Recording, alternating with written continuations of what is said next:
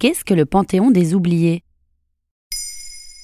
Merci d'avoir posé la question. À l'occasion des Journées européennes du patrimoine, le 19 septembre 2021, une œuvre d'art nommée le Panthéon des oubliés a été dévoilée par SOS Racisme et plusieurs associations comme l'Union des étudiants juifs en France. Il s'agit d'une statue avec un buste mais sans tête et à la place un écran sur lequel défilent les noms de personnalités oubliées. Elle met en lumière des artistes, intellectuels, militantes et militants peu connus de l'histoire française. SOS Racisme parle des héros oubliés de l'histoire de France. C'est donc une manière d'élargir notre panthéon national où Joséphine Baker fera bientôt son entrée. Le président de SOS Racisme, Dominique Sopo, était présent à l'inauguration le 19 septembre. Il a déclaré aux médias présents sur place Notre panthéon est bien plus grand qu'on ne le croit.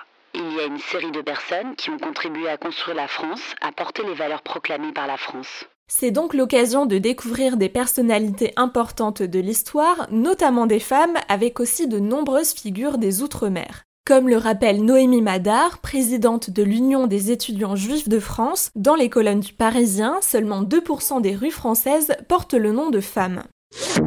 Et il y a qui, par exemple, dans ce panthéon des oubliés? Paulette Nardal, une femme de lettres martiniquaise, première étudiante de la Sorbonne, qui a été à l'origine du concept de la négritude avec ses collègues Aimé Césaire et Léopold Sédar Senghor. Il y a également Fatima Bédard, une collégienne qui en octobre 1961, après s'être rendue dans une manifestation à Paris pour protester contre le couvre-feu imposé aux Algériens, a été jetée dans le canal Saint-Denis. Tu trouveras également Simone Schloss, une résistante communiste pendant la Seconde Guerre mondiale, guillotinée en Allemagne après avoir été déportée. Et pour en citer un dernier, Henri Alleg, directeur du journal L'Alger républicain. En 1957, il a été torturé justement pour avoir dénoncé la torture pendant la guerre d'Algérie.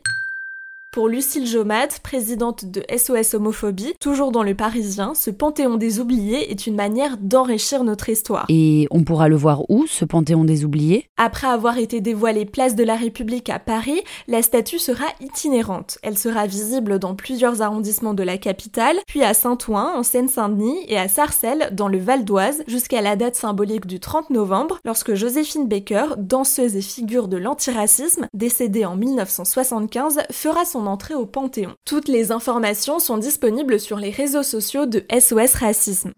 Et si vous n'habitez pas par ici, vous pouvez aussi les découvrir sur le compte Instagram Panthéon des oubliés, où chaque personnalité est présentée avec une courte biographie. La liste pourra même être enrichie avec vos propositions.